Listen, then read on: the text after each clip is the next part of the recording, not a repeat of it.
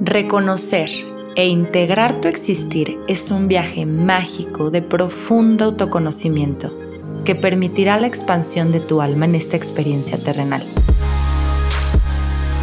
Yo soy Samantha García y en este espacio juntas exploraremos el camino a conectar con nuestra feminidad cósmica. Bienvenida al Cosmos Femenino.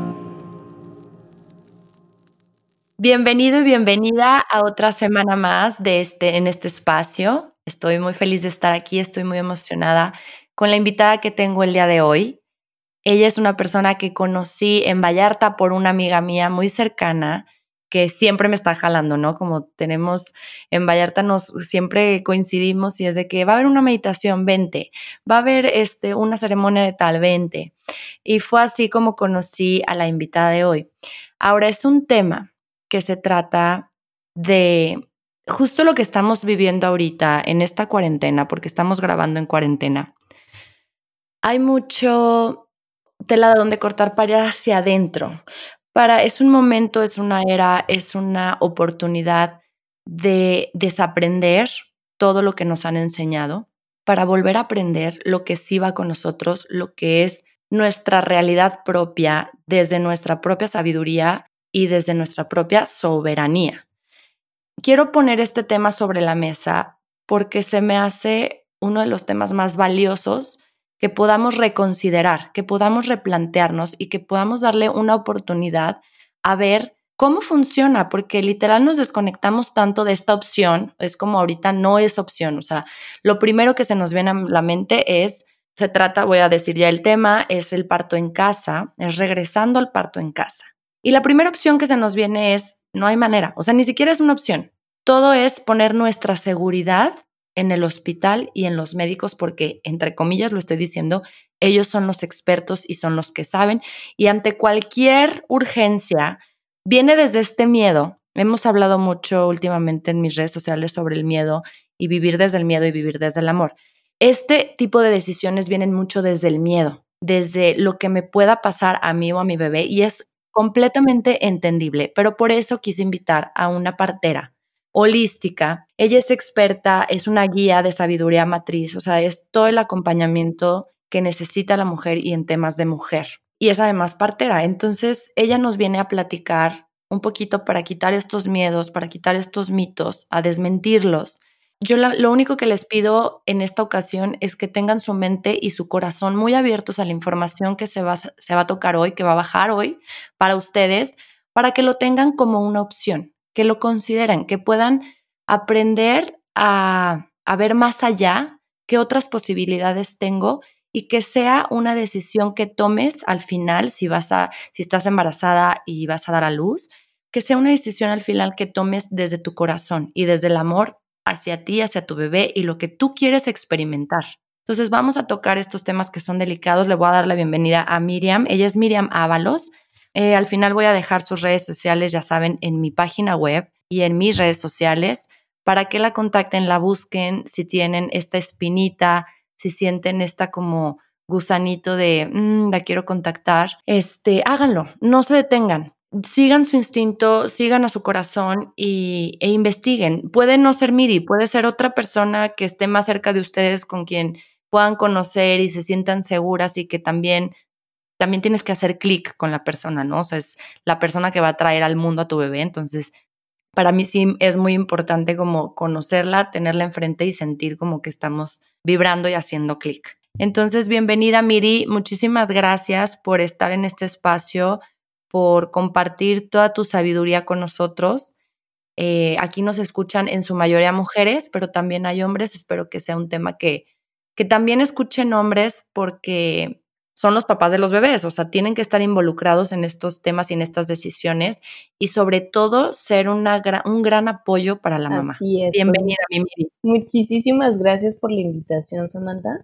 Me parece muy, muy bello y muy necesario que traigas este tema hacia pues todas direcciones, ¿no? Que como lo dices, que lo, escuchen papás, que lo escuchen mamás, que lo escuchen las nuevas generaciones que también necesitan de esta parte de la conexión con el cuerpo, de la conexión con lo ancestral, con la sabiduría, con pues todas estas magias que venimos retomando en estos días, sobre todo este, este tiempo que nos tiene más en reflexión, más en conexión, más en, em, pues en la percepción de lo que está dentro y lo que está afuera.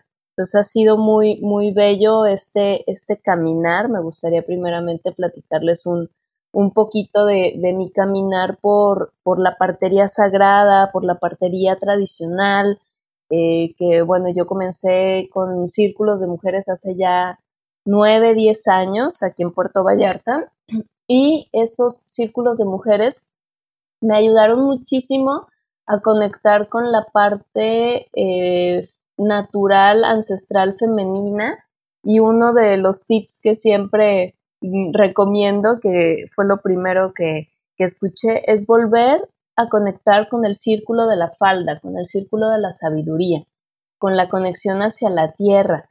Y bueno, yo en aquel entonces obviamente utilizaba pantalón, este, era una mujer que se ponía los pantalones y hacía las cosas desde la parte bastante masculina. Y fue que eh, hice un cambio totalmente desde mi conciencia, desde mi sentir, porque yo así lo sentí, así lo vibré, dije, wow, esto de, de usar falda creo que, tiene mucha, em, pues mucho significado para recordar y recobrar nuestros grandes poderes y es esta conexión del primer chakra, del segundo chakra hacia la tierra. Y por eso mismo también la mayoría de los sacerdotes, de, de los tibetanos, de los monjes, de hombres que ofician misas y que ofician diferentes ceremonias utilizan sotanas, utilizan estas em, vestimentas que son círculos directamente hacia la tierra para poder hacer una conexión directa y poder atraer y tomar toda esa energía divina que va desde el primer chakra, segundo chakra de la creación y eh, de la madre tierra. Entonces ahí empezó todo una, una magia, un despertar de esto sagrado femenino y fue que empecé a invitar a dulas, a las maravillosas dulas que son las acompañantes eh, de los procesos del embarazo, el nacimiento, el posparto, la lactancia, la crianza, que son mujeres que, bueno, ya ahorita hay dos, dos vertientes internacionales, dos organizaciones que certifican dulas alrededor del mundo.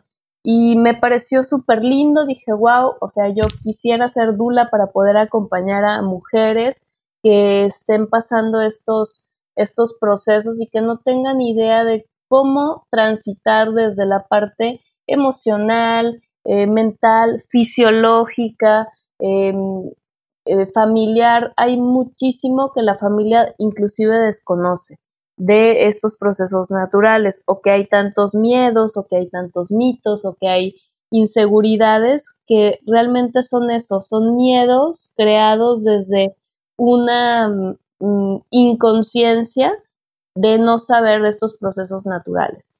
Entonces, fue muy bello porque no encontraba yo formaciones en México en ese momento y encontré a unos de mis maestros que eh, son de la mexicanidad.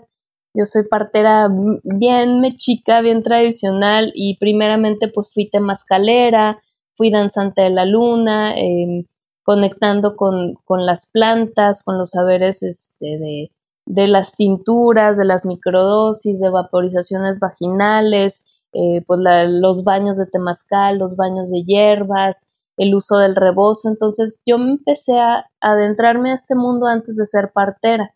Y todo esto es muy interesante porque en los temazcales hablamos siempre de ese renacer, de ese soltar, de esa de ese momento de estar adentro del vientre de la madre tierra, sintiendo el calor, sintiendo em, el vapor, lo oscurito, lo calientito, el amor de la madre, de la madre tierra y así como nosotros nos sentimos en el vientre de la madre y cómo nos sacan o cómo salimos de ese vientre de la madre tierra, de ese temazcal o de ese vientre de nuestra madre estos temas me, parecen sensacionales desde siempre porque en la mayoría de las, mm, de las filosofías o, o de la psicología, de, de, toda la rama, se habla mucho acerca de eh, la importancia del momento del nacimiento de un ser humano, que de ahí se marcan muchísimos de los patrones, de los traumas, de las conductas, y em, no se habla mucho de la importancia de la concepción, la importancia del momento de eh, la explosión cósmica de eh, la ova y el esperma. Desde ahí viene la concepción, desde ahí viene la energía de cómo se crea un ser humano. Entonces a mí me maravilla esto porque empecé a hacer eh, trabajo con mujeres dos años antes de que quisieran embarazarse. Y esto llegó también gracias a un abuelo colombiano que me, mm, me adentró a su comunidad y me dijo, eh, que eh, ahí pues se preparan dos años antes de que quieran ser padres y me pareció así un, una maravilla poder acompañar a las parejas dos años antes de, eh, de ese momento de la concepción, ayudando desde la parte física, desde la parte de alimentación consciente, de liberación de traumas emocionales, de sanación con los vínculos familiares, con cuál es la relación con la mamá, con el papá, con los hermanos, con el seno familiar, que de ahí se desarrollan pues entre traumas, entre procesos complejos de, entendimiento entre, entre las familias y así también se, va, se van somatizando muchísimas cosas que, son necesario limpiar, depurar, eh, eh, pues regresar, regresar a su origen y poder trabajar con esta parte del, cuerpo físico. Fíjate que yo les tengo pendiente contarles mi historia, en la historia de mi embarazo, porque fue, fue un embarazo muy mágico. Pero ahorita con lo que me estás diciendo es que se, es inevitable que se me venga a la mente lo triste que es, en punto número uno, que estamos tan desconectadas de la vida que ni siquiera nos preguntamos eso, o sea, todo lo hacemos en automático y las decisiones las tomamos ya en automático, sin ni siquiera interiorizar. Entonces, estamos tan desconectadas que precisamente por eso no sabemos, o sea, sabemos el proceso, pero porque nos lo enseñaron en la escuela, me explicó, así te embarazas y así pasa, pero no le estamos dando este significado de creación de vida, o sea, no lo estamos ni siquiera procesando en nuestra mente y en nuestro cuerpo el significado de que es tu cuerpo va a crear vida. La preparación que tú comentas se me hace hermosa, o el acompañamiento desde dos años antes, porque en mi caso em, yo me estaba costando, bueno, me tardé cuatro meses en embarazarme, pero en esos cuatro meses, miri, yo ya me sentía la mujer más infértil porque era mi miedo más grande. Yo tenía un miedo muy anclado en mí, que era no poder ser mamá. O sea, lo tenía demasiado profundo, arraigado, un miedo que, que paralizaba.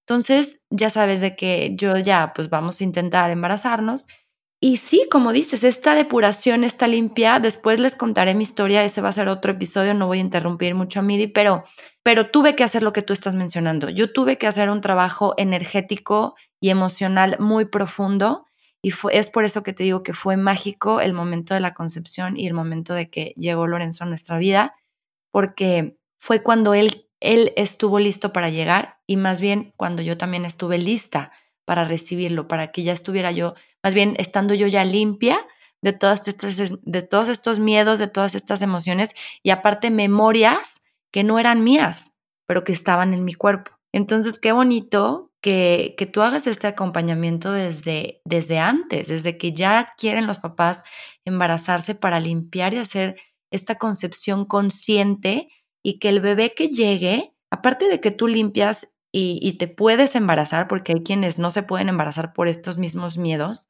ya que llega el bebé, ya que esta alma decide llegar a tu cuerpo, pues que sea un bebé que también esté libre de estas cargas que tú estabas, valga la redundancia, cargando, que estaban en ti, ¿no? Me imagino que esta es como la intención. Así es, sí, inclusive, bueno, dentro de este acompañamiento, eh, hablando ya como del término físico que es eh, la mujer, pues también es como todo el reconocimiento de los flujos. Eh, yo como partera también realizo Papa Nicolau, realizo eh, pues este tipo de, cuidados y de consultas más ginecológicas también. Y bueno, desde de ahí se derivan mucho del autoconocimiento, de los diagramas lunares, del conocimiento de, de los ciclos menstruales, de la fertilidad, el día de la ovulación y demás. Pero desde la parte eh, también energética y espiritual, que fue lo que me, a mí me trajo al mundo de la partería, eh, fue mucho el kundalini yoga. Y me parece sensacional el, el, kundalini yoga por toda la filosofía que tiene desde el punto de vista de, la meditación. Entonces se dice que el, pues todos tenemos nuestra aura, dependiendo de lo que hagamos para nutrirla, pues es el tamaño de nuestra aura. Entonces dice que en el momento de la concepción, el aura de la madre crece tres veces su tamaño. Entonces, esto es una, una gran maravilla porque obviamente hay dos seres, hay dos corazones latiendo en un mismo cuerpo y eh, se dice que hay 144 mil almas alrededor del aura de la madre esperando el momento de entrar al cuerpo del bebé. Y eso me parece súper lindo porque eh, también es un momento en que la mujer debe de estar en meditación, en contemplación, en observación de las emociones, de las sensaciones, en el agradecimiento, en la petición, en la oración, que como madre pues quieres para tu hijo, ¿no? Desde lo más puro y desde lo más hermoso, desde el corazón. Y eh, a, los 120 días es cuando llega el alma al cuerpo del bebé. Hay un dicho que em, en algunos lugares de la partería tradicional las mujeres dicen que eh, no estás embarazada antes de los, de los tres meses, ¿no? Que, que no es tan lindo decirlo, pero eh, porque en estos tres meses pues suceden muchas cosas, muchas mujeres tienen pérdidas sin darse cuenta, algunas otras pues sí, ya tienen un, bebé más grande y bueno, se dice que estos bebés pues también tienen un, un proceso al que vienen a, a, enseñarle algo a la mamá, al papá, a la familia, es un, es un también un trabajo energético familiar y eh, también esos procesos son bien, bien importantes de acompañarlos desde eh, pues la tanatología, desde yo como partera pues tengo muchas herramientas también que puedo ofrecer para acompañar a las mujeres en pérdidas, que esto es algo que también se habla muy poco. Y em, ya en el caso de los bebés que llegan a estos tres meses o a los 120 días que dice el Kundalini Yoga, es cuando eh, en, esta, en este día 120 se realiza una ceremonia y en esta ceremonia se hacen cantos, se dicen mantras, se hacen peticiones, porque se dice que se puede abrir un portal energético para poder elevar la energía de los ahí presentes, que es cuando eh, se da la noticia a familiares y amigos más cercanos para hacer este círculo de eh, portal energético de bendición para la madre, para el padre, para el bebé y que es cuando entra el alma al cuerpo del bebé. Por eso se me hace tan bonito el, el, kundalini, toda su filosofía, aunada mucho a este abuelo colombiano y su comunidad, cómo hacen estas preparaciones y cómo han sido entregadas de generación en generación claro, a muy pocos, a, los guardianes del nacimiento, ya que pues bueno, estamos viviendo en una era hospitalaria, tecnológica, fuera del cuerpo y muy pocos estamos trabajando dentro del núcleo familiar, dentro del corazón, dentro de la matriz, dentro del bebé, dentro de, de estas microcosmos que vamos entrando desde el conocimiento ancestral que tenemos también a la mano, que a mucha gente que, que esté escuchando este podcast va a decir, claro, me resuena, lo siento, y habrá quien no, y también ellos tienen otro caminar y también es un libre albedrío de elegir en esta tierra qué es lo que queremos, porque el parto en casa, pues empieza desde esa semilla que tú dices, wow, sí, o sea, hay otra forma de nacer, yo no quiero este tipo de intervenciones, yo no quiero eh, por ejemplo, yo entré a ver el primer parto cuando tenía 14 años. Yo desde los 9 años quería entrar a ver un parto. Ya para mí ya estaba marcado el camino de la partería. Yo ya lo sentía, aunque pues estaba pequeño y no, no lo reconocía al 100, pero le decía a mi hermano que es médico, le decía, llévame a ver partos, yo quiero ver partos, porque yo creía que los bebés nacían así de bonito como ahora me toca verlos nacer en casa. Y cuando realmente me, me enfrento a esa realidad de un parto en un hospital donde está la mujer sola, donde nadie la acompaña, donde está en una posición de litotomía, está acostada, em, con sus piernas arriba, gritando, sin, sin alguien que le tome la mano. Eso a mí me marcó muchísimo. Dije, no puede ser como los bebés y las mujeres están dando luz de esta manera. O sea, esto no es humano, no, no, es, no es lindo. Y el momento en que yo vi que realizaron la episiotomía, que es un corte que se realiza en, el periné, eh, músculo y mucosa para Mm, se dice que para ampliar el canal de parto, pero realmente pues estos son prácticas de violencia obstétrica también. Y eh, fue para mí una gran violencia. Dije, no, yo no quiero pasar por esto nunca en la vida. Yo no quiero que me hagan esto. Yo no quiero estar de esta manera dando a luz cuando se supone que es el proceso más bello y transformativo de una mujer. Pues a mí me marcó mucho. Vamos a platicar un poquito de esta violencia obstétrica, porque mi intención con Lorenzo siempre fue desde un inicio el parto en casa. Yo ya tenía todo listo.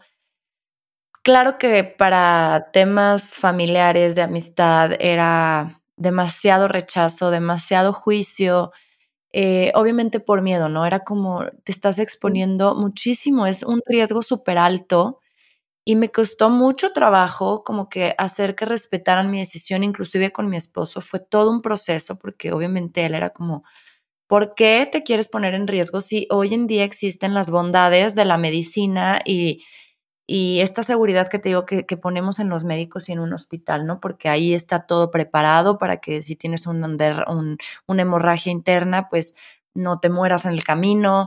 Ahorita platicamos un poquito de eso, pero bueno, al final Lorenzo tuvo que ser cesárea porque venía sentado. Bueno, no venía sentado, se sentó, yo no sé en qué semana, pero ya ves que lo que yo sí hice fue ir al ginecólogo una vez al mes, aparte de que mi partera me revisaba. Yo sí iba al ginecólogo una vez al mes por darle este gusto a mi esposo también de, de estarlo viendo. Y pues siempre tienes un plan B, o sea, eso sí, era la partera, pero el plan B era el, el doctor que me iba a atender en caso de que me tuvieran que trasladar al hospital. Eh, y para no hacerte el cuento largo, en la semana 35 que voy a ver al ginecólogo, Lorenzo estaba sentado. Semana 35 y yo, no, por favor.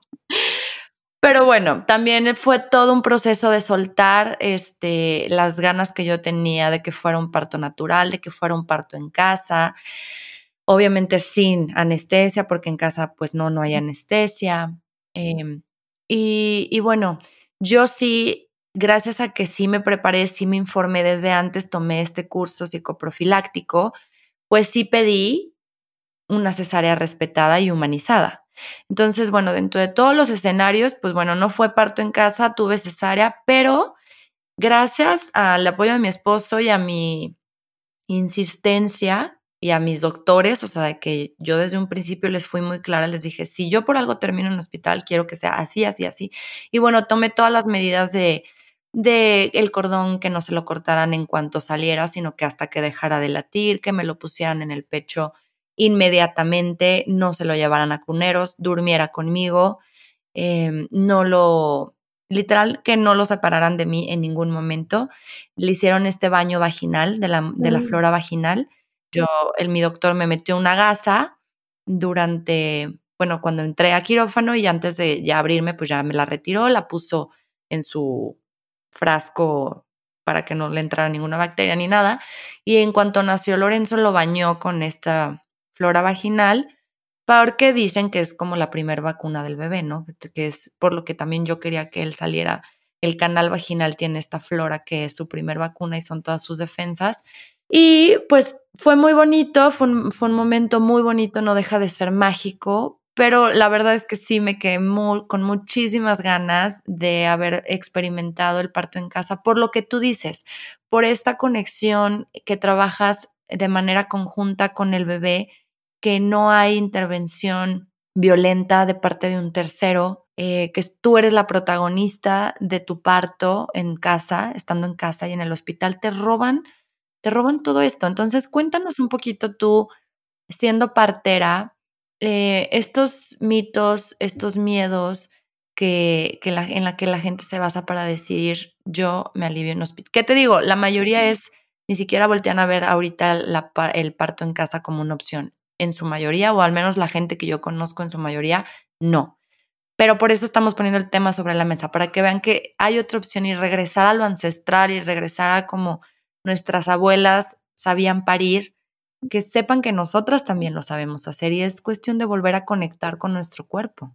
Así es, qué lindo, qué lindo que nos cuentes. Yo creo que esta parte de, de las experiencias de las mujeres y cómo lo van eh, manejando durante el embarazo es muy, muy valioso.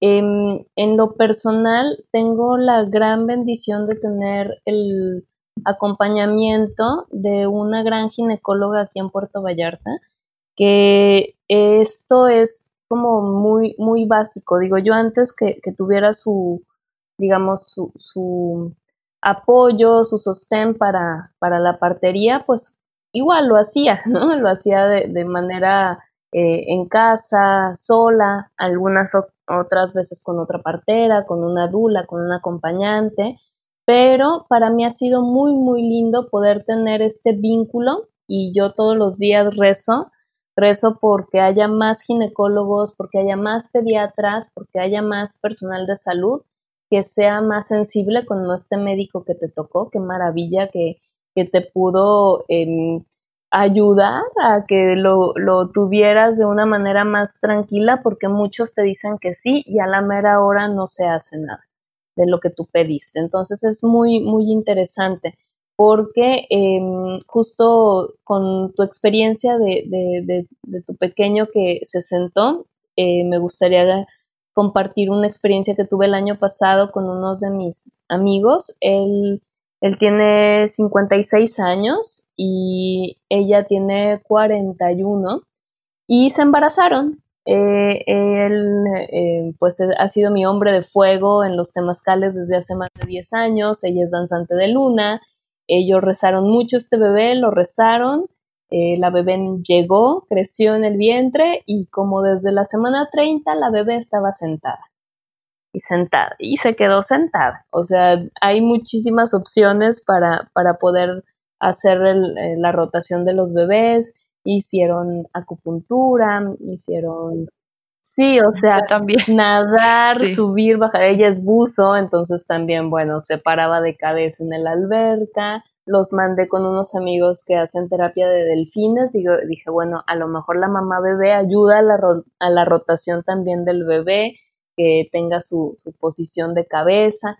Bueno, hicieron, o sea, ahora sí que se pararon hasta de cabeza y la bebé se quedó sentada. Entonces fue un, una gran lección para todos porque ellos dijeron, si así quieren hacer mi bebé, así van a ser.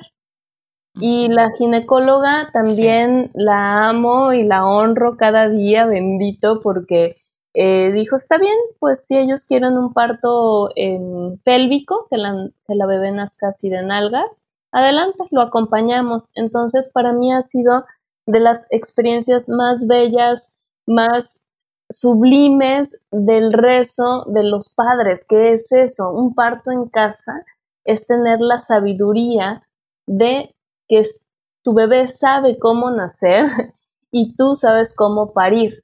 Y de la manera en la que vengan los bebés, hay magia, hay magia y allí la mano de Dios sosteniendo el nacimiento.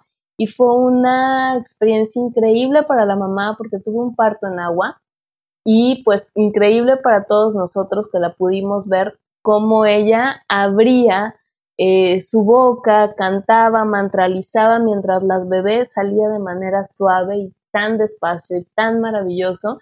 Y ya va a cumplir un año, mi pequeña Lua, que, amamos con todo el corazón por ser una diosa, por ser una, una bebé, con toda la sabiduría. Y bueno, ella es, es temascalera desde el vientre, obviamente pues fue rezada en temazcales para que llegara a esta tierra eh, ellos al otro día eh, hicieron temazcal, la bebé se, se metió al temazcal con la mamá, con el papá y conmigo, con la partera. Eh, ha sido una experiencia extraordinaria. Entonces de ahí vamos como a esta parte de los miedos. ¿Qué es el miedo? Pues lo mismo que tú estás creando. Si tú creas y si tú crees que el parto en casa es seguro, lo vas a lograr.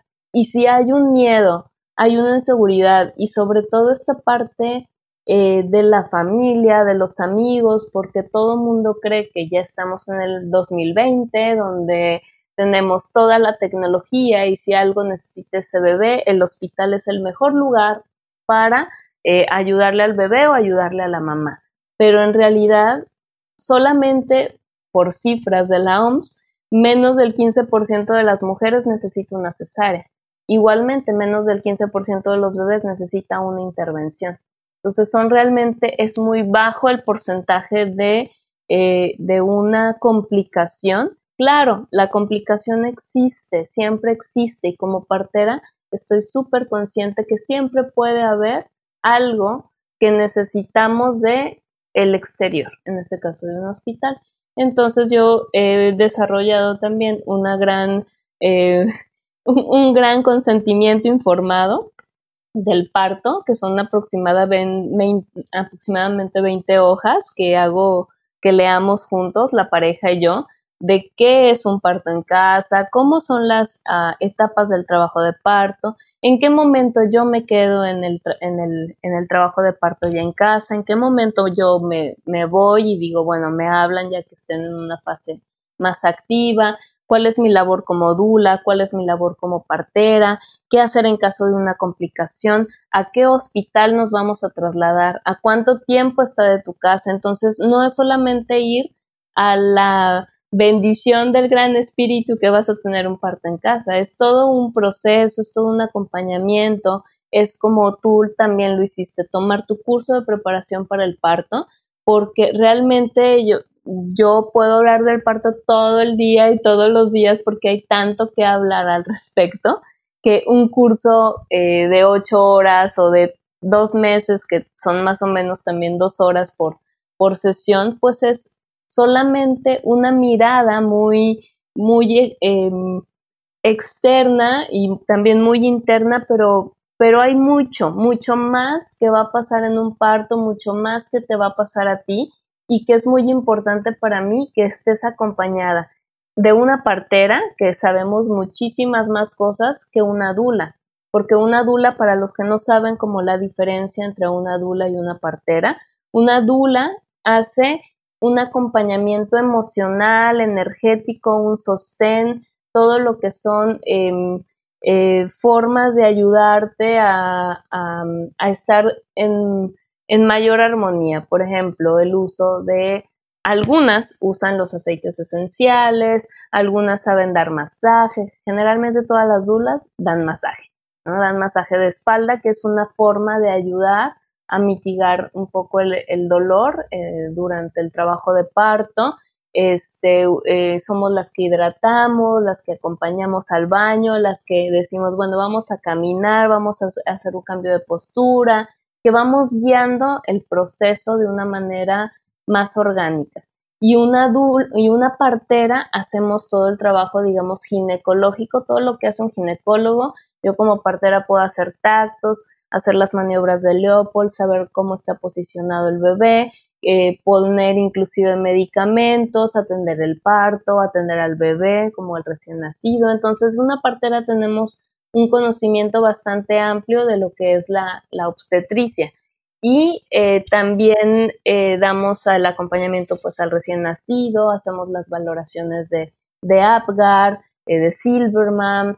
Hay mucho como de lo que, del lenguaje médico y que nosotras podemos entender, comprender y hacer nuestras anotaciones para poder yo también como partera, yo tengo una cédula profesional con la que puedo eh, expedir los certificados de nacimiento. Entonces, estamos ya en un, en un momento donde está la gente pidiendo un poco más de, de conciencia, de sensibilidad para que los bebés nazcan de estas maneras, más tranquilas, más suaves. Y mi fin siempre es como, si tú lo hiciste, bueno, tú y tu pareja hicieron a este bebé, entonces tú y tu pareja reciban a este bebé. Yo te doy las bases, yo te digo qué hacer, yo te acompaño, yo te doy el curso, yo te doy las pláticas, yo te observo, estoy contigo, te acompaño, pero mi fin como partera nunca es recibir al bebé, sino que tú puedas poner tu mano, tu pareja pueda poner su mano y que ese sea el primer toque que el bebé sienta. Que eso para mí es una cosa increíble, ¿no? O sea, que tu papá y tu mamá te reciban qué mejor que regalo para la humanidad ahorita en, esta, en este momento que necesitamos más toques, más abrazos, más caricias, porque hay una prohibición externa y es de qué es lo que tú en tu núcleo familiar necesitas. Este momento de contención, de, de, del primer contacto, cómo nace el bebé y quién lo toca, cómo lo toca y qué procesos se tienen. Y esto generalmente en un hospital, para la mayoría que han nacido en un hospital, que hemos nacido en un hospital, pues pasa esto, naces, corte, pinzamiento y corte del cordón y te llevan a la cuna radiante para hacerte una revisión. Y eso en parto en casa no sucede. En parto en casa sale el bebé, se queda en el santuario, que es en el seno de la madre, y ahí es donde observamos su color, su textura, su fuerza, escuchamos el latido cardíaco, escuchamos la respiración sin tenerlo que quitar de su mamá.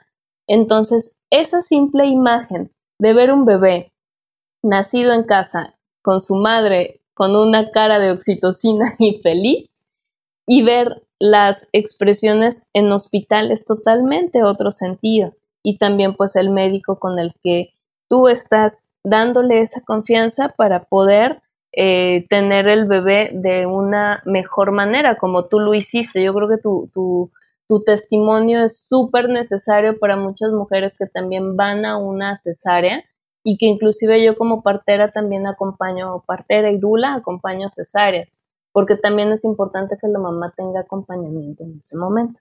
Entonces es es bien, bien interesante cómo em, yo también encontré con una de mis maestras parteras, eh, con Diane Guapio, hace muchísimos años que fui a un taller con ella. Ella dijo algo muy interesante porque cuando yo en esos momentos que entré a la partería creía que solamente el parto en casa era lo mejor, que el parto con parteras y los hospitales, digamos que los odiaba y a las cesáreas también, era como una negación hacia esa parte hospitalaria. Y eh, Diane Guapio dijo, una partera debe de entenderlo todo. Y fue como un, baño así de, de sabiduría de ella, de decir, claro, o sea, también voy a amar y también voy a abrazar el hospital y también voy a abrazar a los médicos y también voy a amar a las cesáreas porque también es una forma sagrada de nacer. El trabajo que hice personal fue mucho eso, ¿no? Así como, pues no, no estaba en mis planes, no quería esto, pero bendita cesárea cuando es necesaria. Digo, a mí, ahorita, híjole, me moviste muchísimos hilos, estoy, ya me sacaste las lágrimas. Muy sensible con este tema, yo creo que necesito seguirlo trabajando porque ahorita que eh, contaste la historia de la, de la que recibiste, pues de nalgas, como dirían eh, burdamente, a, acá sí, sí me lo vendieron como un riesgo mucho más alto, como para que te expones, incluida mi partera. Eh, y, y, y, todo, o sea, fui con, bueno, tenía una partera, mi partera de planta, y al final la que me hizo la acupuntura era otra partera que me recomendaron mucho, que ella trabaja en San Miguel, en la casa de partería de San Miguel, de Allende. Y pues hizo de todo, ¿no? También, pero yo sí la manipulación interna ya no, no la quise porque dije, bueno, si, si Lorenzo no se voltea con todo lo que he hecho es, y lo que he hablado con él es porque no, no quieren hacer así. Pero yo creo que sí, también internamente había un miedo en mí de, que viniera de nalgas y tener el parto así en casa, porque ahí se incrementaba más el riesgo. Y te digo que mi miedo más grande era no poder ser mamá. Dije, no, o sea, me daba pavor donde muriera o algo por el nacimiento así. Dije, no. Y sí fue muy, muy bonita la cesárea y como dices tú, o sea, sí hay que abrazar esa parte, pero también hay que hay que pedir mucho y ser muy insistentes en cómo queremos, eh, porque nos roban todo, Miri, nos roban el nacimiento, nos roban el parto, ya de por sí siendo cesárea, pues se va de ti este sentimiento de que estoy pariendo a mi, a mi bebé, o sea, literal me lo están sacando. Y, y pues eh, es muy difícil, em, como tú dices, hacer que te entiendan los doctores, porque ellos no saben, no es por mala onda, ellos no saben. O sea, ellos aprendieron eso en medicina y, por ejemplo, eh, ya nos queda poco tiempo, pero también todas estas intervenciones que hacen con las pinzas de sacar al bebé cuando es parto natural, eh, sacar al bebé con las pinzas desde su cabecita, o sea, el daño que le hacen, no tenemos idea del impacto emocional traumático que le damos al bebé cuando lo separan de la mamá y se lo llevan en cuneros. Hay muchas mamás que por su o sea, que por gusto dicen, yo quiero que se la lleven a cuneros porque así voy a dormir estos dos días o esta noche, un día más, ¿no? Y bueno, es respetable, se respeta. Pero no sabe, porque no sabemos el daño que le ocasionamos al bebé de la separación, o sea, por medio de la separación y que esté solo en cuneros gritando, llorando, claro que está llorando porque no, está solo, está con luces blancas, en un cuarto frío, rodeado de más bebés llorando, o sea, te lo juro que estos temas me ponen a mí muy, muy, muy sensible, Miri, me, parte el corazón imaginármelos. Y ahora me imagino la, la imagen de tu casa estando en tu espacio. Ah, también en el hospital prohíben mucho el movimiento a la mujer porque está canalizada. Entonces, aparte de que está acostada y con las piernas arriba, pues no, se, no te dejan moverte. Y el parto natural, aunque te hayan puesto para el dolor, pues para la, esta epidural, pues el movimiento libre es necesario para, porque ella sabe cómo moverse en, en, en este momento de parto, en labor de parto. Y entonces en el hospital te lo prohíben, no te dejan, no te permiten, todo el tiempo estás intervenida. Y en tu casa es como el movimiento que quieras hacer, el apapacho de la dula, si quieres que tu esposo esté presente, el apapacho de él y el sostén, la contención tus aceites esenciales oliendo delicioso, que te den un smoothie, que te den algo que, algo que te hidrate, eh, tu agua de rosas, no sé, me explico. O sea, es algo sumamente diferente a cómo lo vives en el hospital. Entonces, no sé si, si, si nos puedas dejar con algo de esto que te acabo de mencionar como el gran, la gran diferencia de si abrazar el hospital, claro, y qué bueno que existe, bendito sea la cesárea y bendito el hospital y los, los médicos, pero pues no sé, o sea, enfocarnos mucho también en, en lo bonito del, de lo que es el parto, lo que es el parto en casa. Claro, sí, eh, esto que dices del, eh, del, aroma, de las sensaciones, de la libre postura, eh, bueno, una, quiero platicarles una anécdota muy, muy reciente de hace un mes que estuve en un parto en casa, también en contra de muchas predicciones médicas y, familiares. Eh, tuvimos un maravilloso parto en casa y ella en trabajo de parto le dije, vamos a bailar. ¿Qué canción te pongo? Y me dijo, Caballo Dorado, es mi favorita. Entonces fue sensacional, divino, porque bailamos, ya sabes, toda la de caballo dorado y toda la de caballo de rodeo, ella con en, plena expansión, así con sus expansiones, con sus olas, que le llamamos también, de, hay que cambiar también los nombres que nos han dicho el patriarcado, entonces en lugar de llamarles contracciones, le podemos llamar expansiones, le podemos llamar olas, sensaciones. Entonces, cuando venían sus olas, ella nada más agarraba su pancita y seguía, seguía con esa alegría de saber que cada ola la iba a traer más cerca a recibir a su bebé. Entonces, sí, si ya sabemos todas las intervenciones, sabemos todo lo que pasa en un hospital y por eso yo amo el parto en casa, porque en la, en la casa la mujer tiene la libertad de moverse, de sentirse, de cantar, de hacer ejercicio, de abrir sus piernas, de ir al baño, de no estar canalizada, de poder tomar tecitos, de tomarse un smoothie, de darle chocolate, de darle alimentos que le ayuden a nutrirse físicamente y energéticamente, porque vas a un maratón. El parto es ir un maratón, es todo un trabajo de parto eh, que, que nunca sabes cuánto va a durar, si cinco horas o veinte horas, entonces tienes que estar muy bien preparada para, para ese momento y que pues esté tu pareja, que esté eh, en algunos casos está la mamá, en algunos casos está la dula o una amiga muy cercana con la que nos se sienten muy conectadas, entonces el hecho de tomar la mano, el hecho de observarlas, de verlas a los ojos y decir aquí estoy para ti, sé que es duro, sé que es difícil, sé que te duele, sé que es que sienten, porque la mayoría sienten que se van a partir a la mitad y eso es algo que me dicen muy, muy frecuente así de ya no puedo más. Este, pero ha sido una cosa increíble poder ver la fortaleza este, eh, de, de la mujer y de esa transición del ya no puedo más, es de que ya va a nacer eh, la, ese, ese pequeño, esa pequeña, y, que ellos mismos, que ellas mismas tomen, tomen el poder de, sentir a su bebé, de verlo, de, grabar ese momento desde la suavidad y de contener a esa familia. Para mí es, es ser esto, guardiana de la puerta de la vida. Eso es lo que soy, estar ahí observando, custodiando, eh, siendo eh, partícipe presente de la conciencia divina y de poder cambiar a la humanidad. Con cada parto yo siento una, una gran satisfacción de poder acompañar a que los seres tengan nacimientos divinos y conectados con, con, su familia. Eso yo creo que es, es, lo más lindo. Yo creo que otro día podemos hablar más de, de, qué, es lo que hacemos, qué es lo que hay, cómo acompañamos, compartirles algunas historias de parto.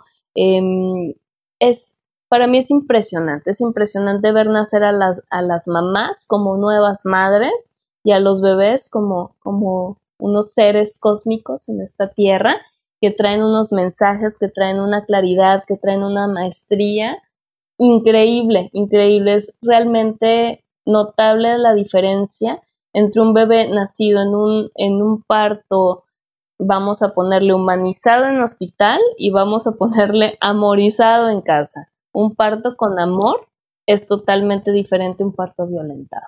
Entonces ese siempre es mi, mi rezo para que las mujeres puedan conectar con la sabiduría de saber nacer, de saber parir y de saber que la casa es un lugar seguro y que el hospital está para patologías y para emergencias. Y también lo vamos a amar y lo vamos a respetar. Oye, Miri, por último me gustaría cerrar con una cifra, más o menos que tú tengas a la mano o en mente, porque pues somos mucho de, de cifras, ¿no? Así como qué porcentaje de todos los partos que has acompañado has tenido que trasladarte al hospital por emergencia. De 10, 1. Wow, en serio. Sí, sí. Sí, y realmente de, de o sea, hablando ya como de estos últimos años, que son cuatro años, han habido dos cesáreas. Una porque el bebé se sentó, también esta nena se, se sentó y la mamá dijo, no, también quiero cesárea, está bien, ya le decíamos nosotras, vamos, si puedes, un parto, y ella no quiso y fue una cesárea y fue una cesárea increíble. Y la otra por una ruptura de membranas que tuvo tres días, la ruptura de la fuente, y pues no, no avanzó, no dilató ni un centímetro, entonces ahí sí ya fue una cesárea. Inclusive, bueno, hicimos una inducción, hicimos procedimientos ya médicos, eh, eh, medicamentos y demás, y no hubo una una respuesta en el cuerpo de la mamá y fue una cesárea, pero realmente son las únicas dos a las cuales he, he asistido en los últimos cuatro años. Hago una breve pausa para hacerte una invitación. Cada mes estaré compartiendo en mi newsletter un pedacito de mí, de cómo ha sido este camino de autoconocimiento, conectándome con mi propia feminidad cósmica. Te invito a suscribirte en la página web www.samantagarcia.mx para recibir este boletín con contenido de valor muy especial, muy íntimo, muy propio, que te abrirá las puertas a tu propio camino de autoconocimiento. Asimismo, recibirás en su momento todas las sorpresas que vienen en Samantha García. Miri, dejamos para una segunda parte estas historias que mencionas. También me gustaría ver eh, que nos contaras en tu experiencia, pues esto, ¿no? De eh, cuándo tiene que ser cesárea forzosa y cuándo no, porque también hay mucha desinformación en eso. O sea, los médicos nos meten miedo para vendérnoslo como es, necesita cesárea sí o sí. Y, y pues darse de cuenta que de 10 que nos venden, realmente solo dos o tres son cesárea forzosa, o sea que de verdad necesita cesárea. Entonces, em, si, si, me aceptas la invitación, en, un segunda, en una segunda parte hacemos este análisis o este, que nos compartas tu, tu conocimiento, tu experiencia sobre este, estas cifras y estos casos.